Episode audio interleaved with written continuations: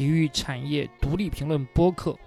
谈体育产业内幕八卦，论体育产业商海浮沉，有料有趣，与中国体育产业共同成长。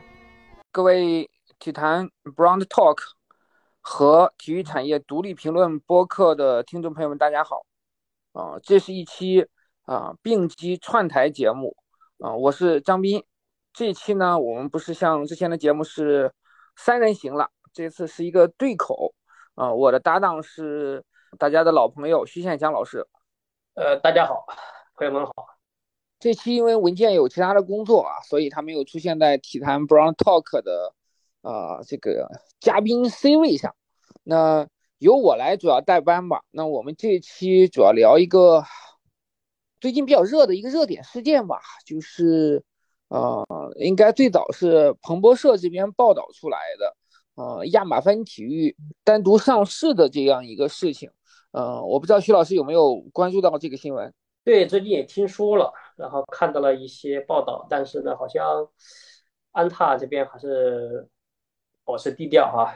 对这个，因为计划 IPO 嘛，可能在没有落定之前，他们还是内部还是比较审慎的。呃，我先把这个新闻的一个核心的要点跟大家分享一下啊，就是关于亚马芬这个公司的情况。那我们待会再展开。那目前的主要消息是，呃，亚马芬体育计划在美国 IPO，具体上市的时间是在明年年初，公司的估值可能会达到一百亿美元。嗯，首期 IPO 的目标规模是十亿美元，呃，不过我看媒体上也有报道说，最终有可能会根据市场的情况扩大到三十亿美元。那对于亚马芬体育来说，这相当于是它再次上市啊。之前因为它在呃伦敦交易所呀，包括赫尔辛基交易所都有过上市的经历，但是它在二零一九年，呃，被安踏集团所牵头的这样一个。财团啊，收购了接近啊百分之百的股份，接近百分之百的股份，不是完全，应该百分之九十七多的股份的情况下，那它其实就是一个退市了。所以这次是一个再次谋求上市的这么一个过程。关于亚马逊的历史，我不知道徐老师有没有做过一些一些功课，或者是有过一些了解。呃，亚马芬，嗯，因为它还是从这个。呃，创它最早创立是在一九五零年嘛，对，它这个总部是在这个赫尔辛基，它最早的这个业务的很多就是早期啊，在这个呃可以说是在九十年代之前，前四十年的亚马芬体亚马芬体育不能说体育哈，就是它对对，说烟它其实它最开始的时候它是个烟草公司，很奇怪，它烟草公司，然后后来呢又做了自己做烟草，还做分销，然后呢。还去投资这个商船，后来在七十年代呢，他又业务板块又增加了这个出版和印刷，所以在一七七年的时候，他在那个赫尔辛基的证券交易所上市了，这是他第一次上市。对，然后在八十年代的时候，亚马芬哈不能叫亚马芬体育，还不能叫亚马芬。那时候那时候他还没有体育，他应该是在八十年代开始介入体育这个板块吧。呃，应该对，差不多在八六年了那会儿，就是他八十年代早期呢，他是进入了这个车辆进口，就是他分校的那个雪铁龙和 Toyota 丰田，啊，在在那个呃进口的芬兰，所以到了一九八四年的时候，亚马芬在伦敦的证券交易所上市，直到一九八六年。他开始进军这个体育行业，第一进军体育行业的第一个动作呢，就是也收购，收购了一个高尔夫设备的赞助商，是这个尼克劳斯的公司，这是尼克劳斯的公司是吧？对对对，啊，然后他就成立了一个体育部门，然后后来呢又购买了这个冰球装备的赞助商，当然这个就很快又卖掉了哈。对，他就是他。其实是从这个高尔夫这个是入手，是算他全面进入体育。但他我觉得他真正的就和体育比较捆绑，其实是在八九年收购了这个呃威尔逊体育。跟徐老师之前的这个这个简介，我再补充一点，我觉得有一有个比较有意思的是，他这家公司的创立机构呢是一个呃非常有意思，是四家教育组织，包括了芬兰工程师学士协会、芬兰经济与工商管理毕业生协会等四家学生组织。这四家学生组织呢，成立了一个烟草公司，这个确实有点匪夷所思啊，因为你确实有点这个，你觉得啊不可思议，学生组织为什么去成立烟草公司呢？他成立烟草公司的目的呢，其实是为了，就是因为烟草赚钱嘛，这个对，这个是大家都知道的，无论是在中国，在在在外国，其实都是一样的。他是用这个公司的利润再来反哺这个芬兰的教育和这个呃研究计划，提供相应的资金。也就是说，他是用怎么讲呢？像不像现在的金新那个新东方跟他的这个哎，是有点东方甄选？对，是有点，就是 去靠直播挣了钱之后，去去这个对对回馈他教育的情况，因为直播带货现在是风口嘛，那烟草可能一直都是风口。对，哎，你这个例子我觉得是是比较形象的，说明说明那会儿的那个芬兰学生的这个这个思维啊，商业思维还是很很很对。所以说赚钱嘛，还是得生意人。你看东方甄选呀，罗罗永浩呀，交个朋友，对吧？不是做生意还是得这个读书人，对吧？做生意是读书人做生意还是有一套的，不能瞧不起读书人做生意。就刚才徐老师也讲到了，他这个冰球的这个呃这个。其实是冰球棍的这样一个装备，但它其实，在其实，在七十年代，七十年代很简单的涉猎了体育用品这个领域，包括曲棍球啊，包括这个冰球，但确实是它快进快出。它整个在七十年代呢，那业务是很庞大的。看来烟草确实很赚钱，因为你刚才讲到了，后来他们也买了船啊、航运啊、空运都在做，包括塑料呀、纺织啊、纸业啊、汽车啊、出版。确实业务是很庞大，但是呢，走着走着，到了八十年代之后，就逐渐的完全开始聚焦这个体育用品这样一个领域了。我有个疑问哈，其实就是说看到一些数据啊，就是说一九八八年这个亚马亚马芬就掌握了芬兰烟草市场的百分之六十二的份额，但是我就很想不通是，他为什么要从八十年代中后期、九十年代就逐渐的把重心。全转到体育这方面来，然后就九十年代，他把其他业务全都慢慢给砍掉了，就聚焦于体育了。所以这个是我一直还是有一点困惑的地方。这个确实咱也不太知道他们的这个逻辑是怎么样的。你要说最挣钱，一定不是体育用品是最挣钱呀，对吧？而且你看他们做航运啊，做空运，其实很早。那如果他们一直做下去的话，那依然肯定是这个快递巨头呀，或什么之类。因为后后期我们也知道，这个物流起来之后，快递业啊还是。很大的是这个这个呃，就是体量的，那它比体育用品这个体量还是比较，我只能归咎于可能是情怀吧。做体育多少还是会有一种情怀，也不是完全为了赚钱，因为为了赚钱的话，它可能还是有很多的业务。但是从现在的结果来看呢，那对于呃，因为它也也算是易主了嘛，这个整个的股权经历了比较大的这样一个调整，嗯，所以对于他们来说，我觉得。呃，从生意的角度来讲，它是一肯定还是一个成功的生意。那更加聚焦，这个确实是有有点儿这个，你这个问题我我觉得我确实也不知道怎么去去解答，因为对那段历史也不是特别的理了解啊。但是那从现在的结果来看，OK 了，它因为它马上又要上市，而且还能到一百亿体量这个规模，这个我们我那我们接下来再捋一捋它在整个体育领域里面的收购，它其实就是买买买，它没有，它不像这个像像这些很多的。这个品牌是从最开始是自己创立，然后装的，比如说安踏，它先创立之后装大了之后有主品牌，然后再去呃收购。它其实是从开始就是买买买。那现在我们之所以对亚马芬体育很熟，因为他手里的现在的品牌，其实我们知道了，就威尔逊，我们刚才提到了，那还有一个始祖鸟，始祖鸟之前我们的节目也做过了，中产呃男人的三大宝剑之一，然后还有萨洛蒙。萨洛蒙在滑雪板这个领域里面也是很强的。这个呃，因为萨洛蒙跟我们还是也是有过一些小的合作，所以对萨洛蒙还是比较了解。另外一个，我我八卦一下，嗯，张老师，就是我听说萨洛蒙之前想把那个苏一鸣给撬走，但是没有成功，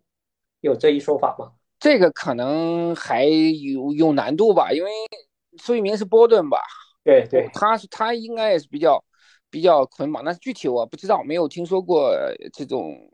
但是如果是想动过这个念头呢，我觉得也不奇怪，因为现在中国滑雪了，所以说单板这个领域里面呢，那苏翊鸣就是这个一枝独秀嘛，因为没有可匹配和他同等级别的这样的一个呃滑雪选手，所以就是萨洛蒙，因为在滑板这个领域里面呢，确实也是这个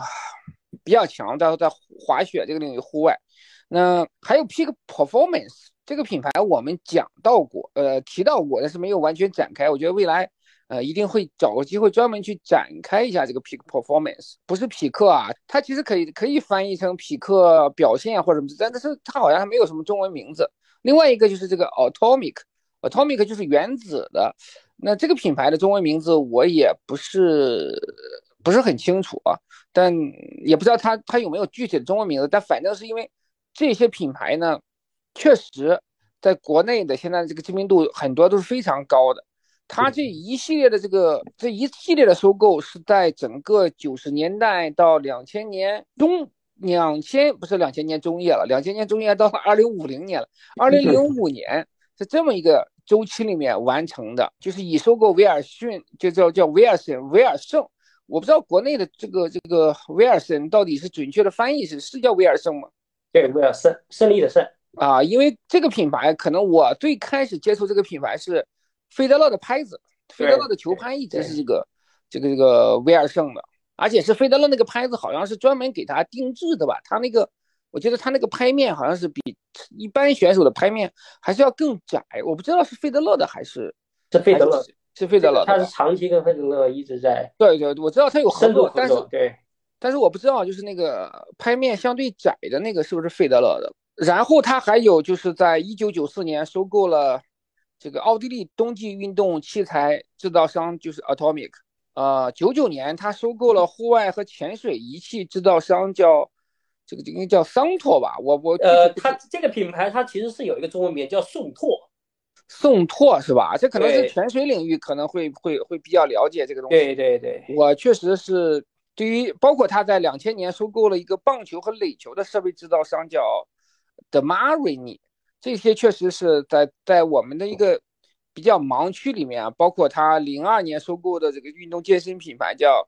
应该怎么发音呢？Preco，这个反正的他是包括他后来收购了还有一个滑雪品牌 w a l a n t 就是真的他确实是这个就是一路买买买，到了二零零五年的时候，他就把这个这个始祖鸟萨洛蒙。啊，相当于是一网打尽，一兜子都装下了。那他的整个的这个体育用品品牌的这么一个帝国，我觉得基本形成了。而且它核心的是，其实也我们能看到它收购的这个脉络，核心的是偏户外运动的。对，户外，对吧？这个我觉得它可能聚焦户外，有没有是和这个公司的属性有关？它应该也是一家来自。呃，它是荷兰嘛，对吧？最开始是荷兰的公司，芬兰，亚马芬，芬兰。对对对对对，因为我刚才提到了芬兰的这些组织嘛，就是它是北欧的，对对，就是包括 Peak Performance，我觉得北欧，你看那个我们能知道，North 北面应该也是北欧，对北欧吧，对吧？包括这个，哎，北欧北面好像不是北欧，北欧北面应该是美，北面是瑞典吧？北面是瑞典还是美国？瑞典应该是另外一个品牌。对，反正就是整个北欧来讲呢，它一定是这个户外的天堂，而且它户外的品牌相对来说是是比较多的，所以它在这样的一个情况下呢，我觉得开始逐渐聚焦，呃，户外这样一个业务板块是有它天然基因的。那等到它整个这个这个户外运动帝国搭建起来之后，啊，确实也赶上了户外运动的。发展的一个风口，这个风口是因为，呃，整个户外的这样一个参与户外运动的这个群体啊，中产阶级嘛，他们的现在的收入就是他手里的钱多了，说说的直白一点，他愿意投入，愿意花钱了。另外呢，是他们这个这些品牌也逐渐从户外走向了日常，就包括像现在始祖鸟，其实它也不不能是一个完全的户外的品牌了。其实现在穿始祖鸟的主力军，我觉得还是应该是。呃，日常的这样的一个叫在日常场景中穿的中产阶级是居多的，而不是那种啊纯就是顶级的户外发烧友什么之类的，是这种。我觉得哈，我补充一点，就是呃，亚马逊的这些这个并购的过程哈，就是呃，我的分析是它是有一个比较明显的变化的。你想，它早期的一些并购都是像网球拍呀、滑雪板这种，嗯，呃，单价比较高，对，设这设备，嗯，寿命长，单价高，然后，包括这个送，你说到这个宋拓，对，低频，对吧？像松拓啊这种，然后呢，到了后来。你想，他收购的始祖鸟啊，这些萨洛蒙这些，就是以鞋类啊、运动服装为代表的这种非他们叫非耐用消费品，就是它是比较高频的。对，相相对来说，可能是它的定位比较高端一点，它的这个单价会高一点，但是它一定是一个相对以前来说是一个呃高频的一个消费品，所以它我觉得它还是有一个比较明显的变化，就是说它需要更多的跟这个用户。跟全世界的这种用户更多的去去接触，去发生关系。没错，这个也可能是它后来整个的市值增长，包括它的这个销售业绩的上涨有，我觉得是有直接的关系的。因为如果你只是呃偏设备呀，偏这个，你虽然很呃很专业，可能也很高端，价格也可能也很高，但是确实是一个比较低频的东西，你很难做到一个业绩的大幅的增长。对。这么一家公司经过这些并购之后，它其实和之前的业务就是已经彻底剥离了，就变成了一个纯粹的这个体育公司。就是，那么现在我们可以说它名副其实了，亚马芬体育。对，另外一点就是，我还想补充一点，就是他刚才张老师除了说了这个买买买哈，就是他收购了很多的品牌，但同时呢，他也在不停的卖，他他也在在处理他那个呃不良资产吗？对对，这不良资产就是业界有一个说法，就是亚马芬呢，它实际上算的是一家一家成功的体育品牌管理公司，嗯，就他不停的把这个资产啊进行这个估值和管理，然后呢，通过并购啊处理资产，然后实现这个公公司的这个价值的增长，就是他在买的同时也在卖，嗯，你想他那个历年出售的，就是在安踏把它收。二零一九年收购之前，让他买了一些这个品牌，他也很快就把它卖掉了。你像从这个从那个八六年，八六年那个之前，他从他从那个冰球的，对对对对对，他就就开始卖，然后从从那个时候开始，你想八六年、九零年，他卖了一个叫戴维森的一个品牌。哦，具体具体做什么，现在已经已经不呃，可能很难去寻找了哈。不是，有可能这个公司都已经不存在了，或者对对了。然后一九九七年，他把麦那个尼克老师那个高尔夫品牌那个公司也也给处理掉了。最有名的一一笔那个这个出售哈，是那个是一个日本的一个品牌，日本的一个华裔品牌叫尼尼 Kita，具体翻译翻译是什么？我不太清楚哈，就是啊，二零一一年的时候，亚马逊当时把这个华裔品牌，它是六百五十欧元买进来的。这个 六百五十六百五十万吧，万欧元，对，六六百五十欧元要这么便宜，我觉得我会出手去买一个。呃，这个这个品牌它是一个女性的滑雪品牌，它的年销售额那会儿就已经达到了八百万欧元了。但是呢，呃，当时亚马逊二零一一年亚马逊是六百五六百五十万欧元买。买了以后，就四年以后，他把这个原来萨洛蒙旗下的一个叫 Bonfire 的一个公司一起和这个 Nikita 打包卖给了一个新加坡的一个公司。然后呢，最有意思的一点就是，他把这两家公司卖出去，他当时买进来，买进来以后，他的销售额达到了每年九百五十万欧元，但是他出售价格。只有一百万欧元就给卖掉了啊！清仓大甩卖了，对，清仓了，就是把它甩了。就是当时认为一点，就是这这两个公司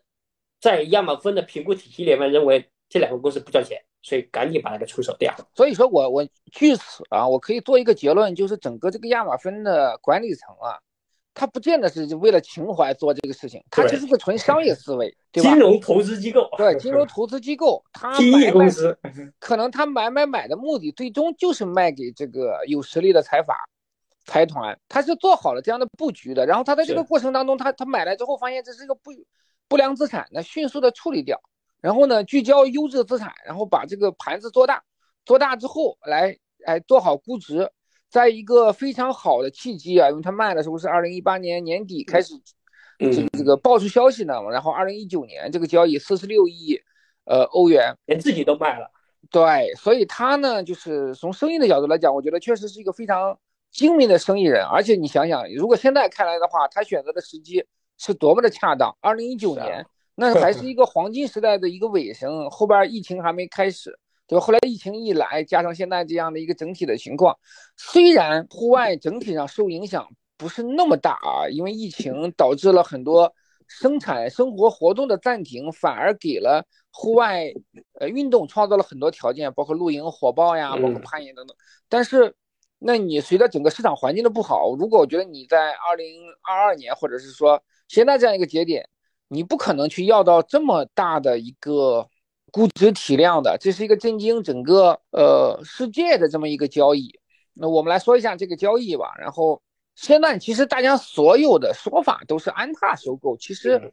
不是特别准确，因为是安踏带着一帮这个投资机构，还有腾讯，还有个人投资人，就是这个私募基金嘛。对，私募基金，它是有这个，一个是方圆资本，一个是这个呃 Named Investment，它也好像这个这个投资机构好像没有什么这个中文名字。呃，另外就是 Lululemon 的这个这个创始人，这个创始人很有意思，他他他也姓威尔森。他其实他翻译过来，他也是叫威尔胜。他其实呢，这个他说过威威尔威尔胜是有一个就是有个天然的连接吧，因为都是威尔胜。在收购的这个过程中，是安踏肯定是主导者嘛，他是占了百分之五十七点九五的这么一个股份占比的，啊，他注资了呃十五点。这个四三亿欧元，就是在亚马芬，现在是亚马芬里面持股数肯定是最多的，因为它是这个对吧？它是控股股东了。然后方圆资本占股是百分之二十一点四，然后呃，Name 的 Investment 是持股是百分之二十点六五，啊，腾讯的占比是比较低的，是只有百分之十五点六。这个交易怎么说呢？我觉得。那从现在看来讲，就是我我我们我们现在说肯定是这是一个这个比较牛这个牛 X 的这么一个收购吧。虽然当时在估值也还是很高的，但是一九年收购这笔，就世界都引起轰动嘛。当时您的看法？那那当然是很，那当然是是是可以的，因为这是安踏跻身世界顶级体育用品公司的这么一个重要的战略布局，因为它意味着它走出去了嘛。对吧？你这些东西都是优质资产呀，威尔森、始祖鸟。当然没想到始祖鸟和后来有这样的一个爆发啊。在那个时候，其实也是这个，至少对于他来讲，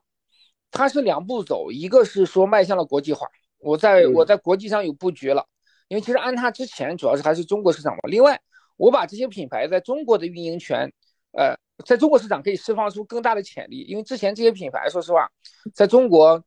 可能大家听过。很难见到，然后他在中国通过直营店啊这些模式开始大量的去去去影响中国的消费者，因为说句实在话，中国毕竟是十四亿人口呀，这么是这是一个巨大的市场，而是一个非常有消费能力、有潜力的这么一个市场，所以呃无论怎么讲，那对于安踏来说，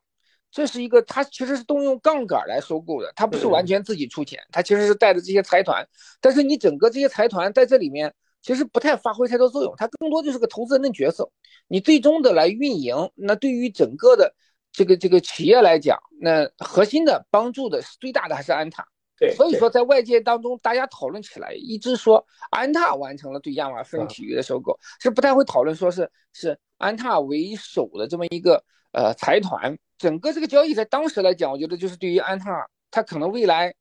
不敢说超越吧，比肩比肩这个。这个呃，阿迪缩小与耐克的差距都是很重要的一个交易。那在当然，我们现在也也能够看到了，它在中国市场，它其实已经甩开了阿迪啊、李宁啊。尤其是对于李宁来说，这个交易可能是它直接和李宁拉开段位的一个呃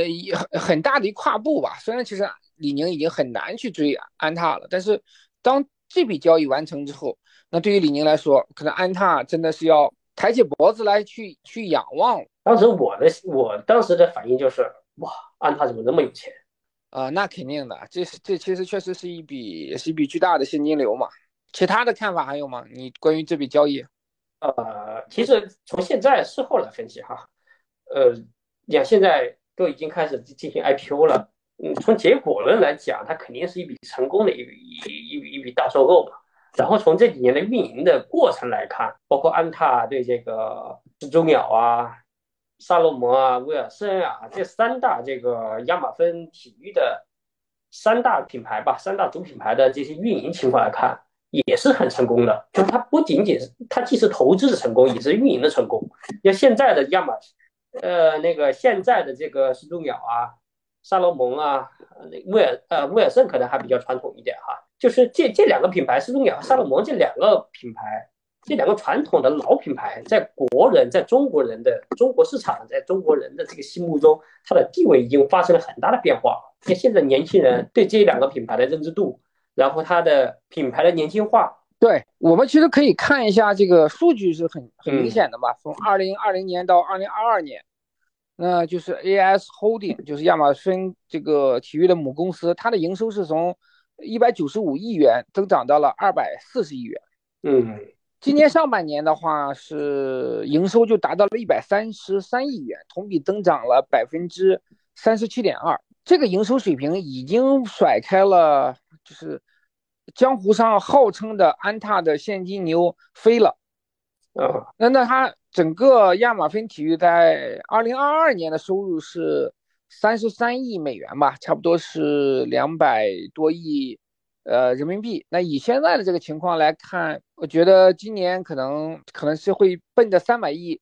这么一个门槛去了。那其实去年它的收入就已经实现了百分之二十二的增长。那以目前的情况来看，今年有可能完成甚甚至百分之三十以上的这么一个增长，确实是一个呃非常可观。对，非常可观，非常可观。这个说明这笔交易那。啊，对于安踏来说是怎么讲？就是是是一个可以说是一个精明的、明智的这么一个收购。我我听到的一种一种说法哈，就是安踏在那个年初嘛，年初它实现了这个管理层的一个组织结构大变动、大调整。然后呢，这个呃郑杰卸任了安踏集团总裁，然后他他主要的任务或者目标就是负责亚马逊的这个独立上市。那实际上，在这个独立上市的它的条件呢，据说是亚马芬这几年的发展已经实现了这个安踏的一个目标了，已经完成了安踏当初制定的几个计划。像它二零一九年收购完成的时候，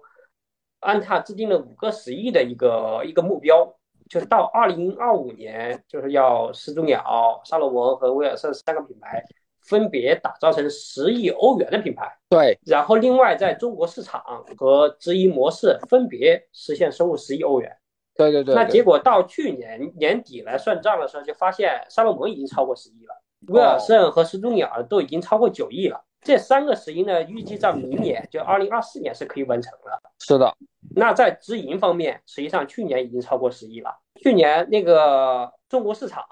实际上，这个这个到明年，这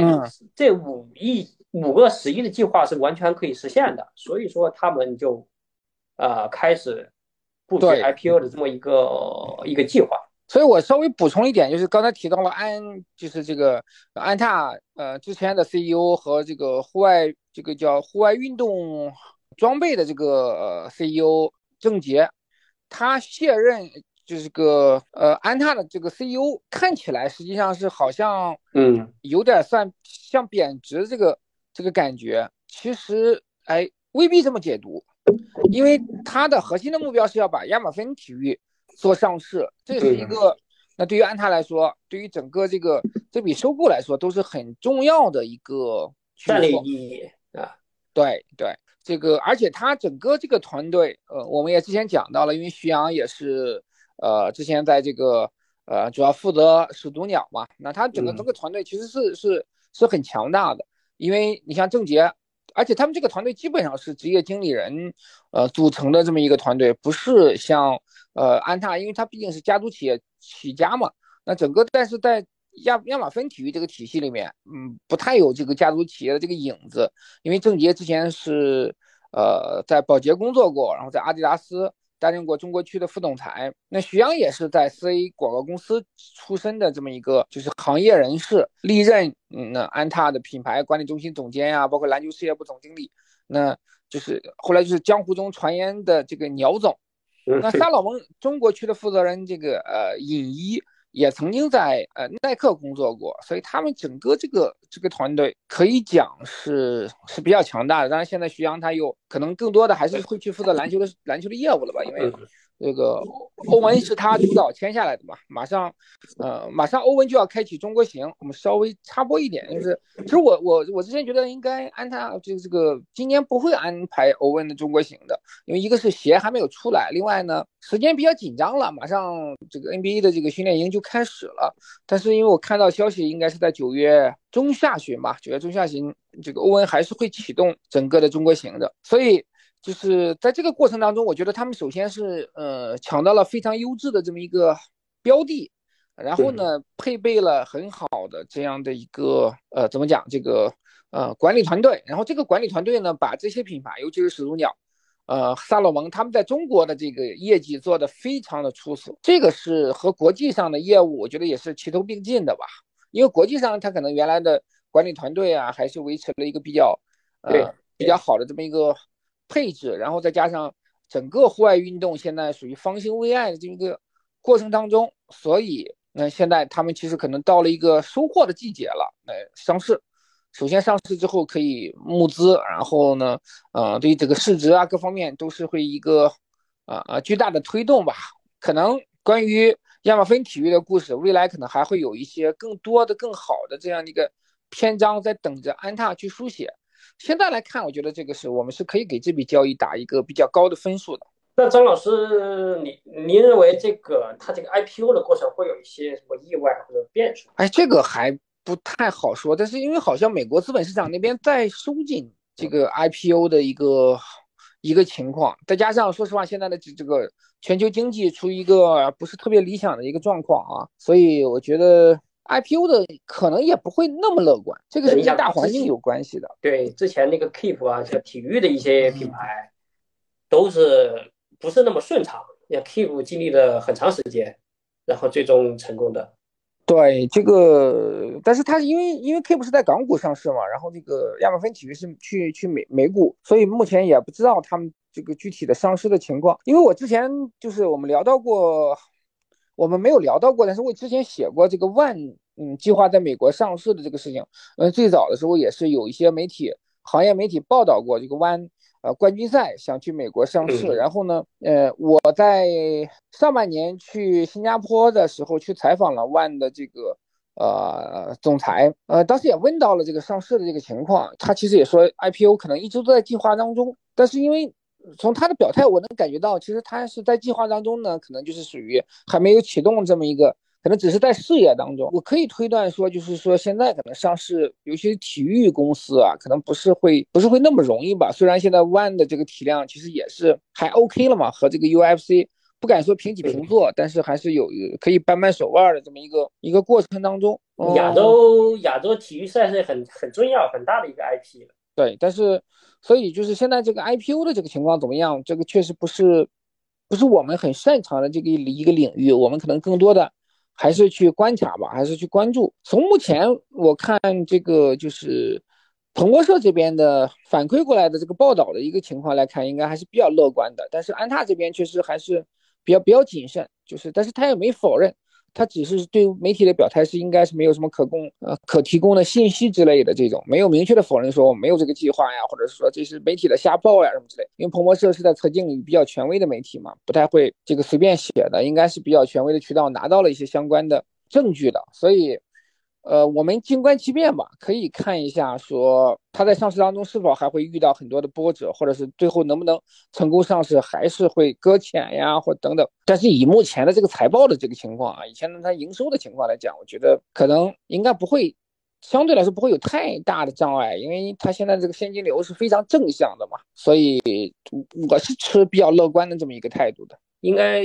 就亚马逊它经过了在安踏收购之前的一个可以说一个小小的低谷吧，然后被安踏收购以后，它最近几年的这个势头还是比较正向的，还是比较像一直在处于上升的一个态势的。所以我们可以，我觉得可以期待一下，因为距离二零二四年也几个月的时间了嘛，可能按照计划的话，很快我觉得可能就会浮出浮出水面有眉目了。关于亚马逊体育，那不知道徐老师还有什么要补充的吗？我觉得亚马芬体育哈，除了我们刚才讨论的这个上市啊、IPO 的一些这个发展的计划以外哈，我觉得从这个行业的角度讲，亚马芬作为这个户外全球户外的一个一个大品牌啊，是它是管理公司、品牌管理公司也好，还是说它它是体育界的这个金融机构也好，呃，其实从这个行业的发展的角度来讲，亚马芬其实对这个整个户外。全球的户外产业的发展，它是起到了很大的一个推动作用。这个数据啊，或者是什么这个销售就不谈了。有一点就是我还想提到的，就是亚马芬它给这个全球的一些这个户外的运动品牌，它提它培养了很多人才啊，很多的高管，甚至包括就说亚马芬在呃十几年前成立中中国区的时候，嗯，然后在中国对各个品牌，它其实是。培养或培养了，或者是怎么讲呢？就是很多的高管，是的，培养了一批高管，然后这些高管随着可能随着安踏的收购啊，然后就渐渐的离开了亚马逊。没错，但它散落在各个其他的中国的户外品牌、户外公司里面，它对整整个中国的这个户外产业的发展是起到了很大的一个作用的。因为说实话，中国运动品牌也是最近十几年、最近或者十多年发展。渐渐的发展起来的，最缺的就是人，除了资金以外，资本以外，它缺的还是人才。那这个亚马芬这样的一个这么大的一个体量，这么大的一个品牌，它在中国的户外，对中国户外发展还是起到了很大的一个推动作用的。这里我可以推荐一篇文章嘛？我最近看到的就是懒熊体育，呃，他们做的一篇文章叫《亚马芬中国往事》。其实我们在这期节目当中，我们并没有聊到太多的亚马芬这个。整个中国在安踏收购之前，它在中国的发展的一个呃路径或者是脉络，因为可能和我们整期的组织呃关系不是特别大。但是这篇文章呢，我觉得嗯写的非常好，哎也比较有深度啊。就是它其实是整个梳理了亚马逊体育在中国的这个发展的一个一个路径，那就是在安踏之前的嘛。那很多这里面涉及到很多的这些管理呃管理人士，后来他们都是成为了行业内的。很多业内的大佬啊，现在其实可能散落在各种，呃，体育品牌公司里面，现在都是高管呀、职业经理人啊等等。所以这篇文章其实可以作为我们这期节目的一个参考资料，大家有其实可以去呃搜索看一下，然后看一下这个啊，当年也有很多故事啊，也有很多这个血雨腥风的东西。有人的地方就有江湖。对，这江湖这块其实还是很有意思的。不过我觉得我们有有机会也可以写一写这个，不是写一写，有机会可以聊一聊，就是李宁他们整个这个这个高管系的这样的一个变动，包括后来衍生出来的一些其他的品牌呀，以李宁高管出来创立的，这个也未来我们也是可以可以展开去去聊一聊的。就相当于户外品牌里面的詹姆斯从骑士转会到湖人。差不多从骑士转会的，差不多算算有有有有点类似吧。你还有还是会还是会有一些好玩的一些故事。对对对吧？对，其实我我们讲运动品牌，我觉得还是讲里面的人，讲里面的故事嘛。因为，嗯，但是我我们讲那种技术的层面的东西，我们又不懂。讲面料呀，讲这个鞋的这些这个这些技术呀，这也不是我们擅长的。我觉得我们还是还是去去挖掘一些故事，会会更有意思。啊，其实我还想补充一点啊，就是亚马逊上市这个事情。呃，就我我刚才张老师也讲到了，郑杰在负责这一块儿。那其实，在我们刚刚当记者的时候，相信张老师也有同同样的感受哈，就是我们跟郑杰其实见面的机会是很多的。对，那时候很很多的发布会呀，或者是他是他代表安踏这个主品牌来。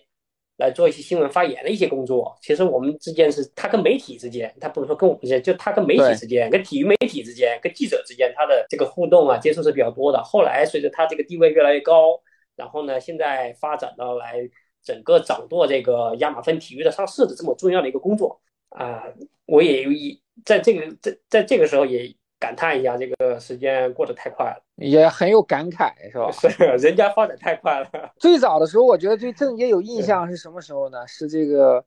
是安踏签约郑洁，郑洁和郑洁一起出席发布会，我不知道你有印象吗？对吧？那个时候因为就是打网球那个郑洁正处于运动生涯的一个巅峰，你想想，那郑洁燕子退役都已经多少年了？对，时间很快，然后这个确实啊，郑洁先生和郑洁女士。走向了不同的道路。郑洁女士，那就退役之后还是从事网球事业。那郑洁先生，他其实可能真的职业生涯的呃，还是一直往上走，还是这个往上走的这个脉络还是很很清楚的。而且现在呃，未来吧，可能就等到亚马逊上市的时候，他可能又会迎来自己的一个另一个高光时刻。我我 OK OK，我没有什么更多要补充的，然后我们就观察等待这个未来有什么新动向的话，我们再做分析。那我们这期节目啊就是这样。呃，谢谢徐老师和我一起来做一个交流和讨论。再见，嗯，再见，拜拜。这一期的节目就到这里，谢谢各位的收听。有兴趣的朋友可以关注我们的公众号“体育产业独立评论”，会有更多详细的文章供大家参考。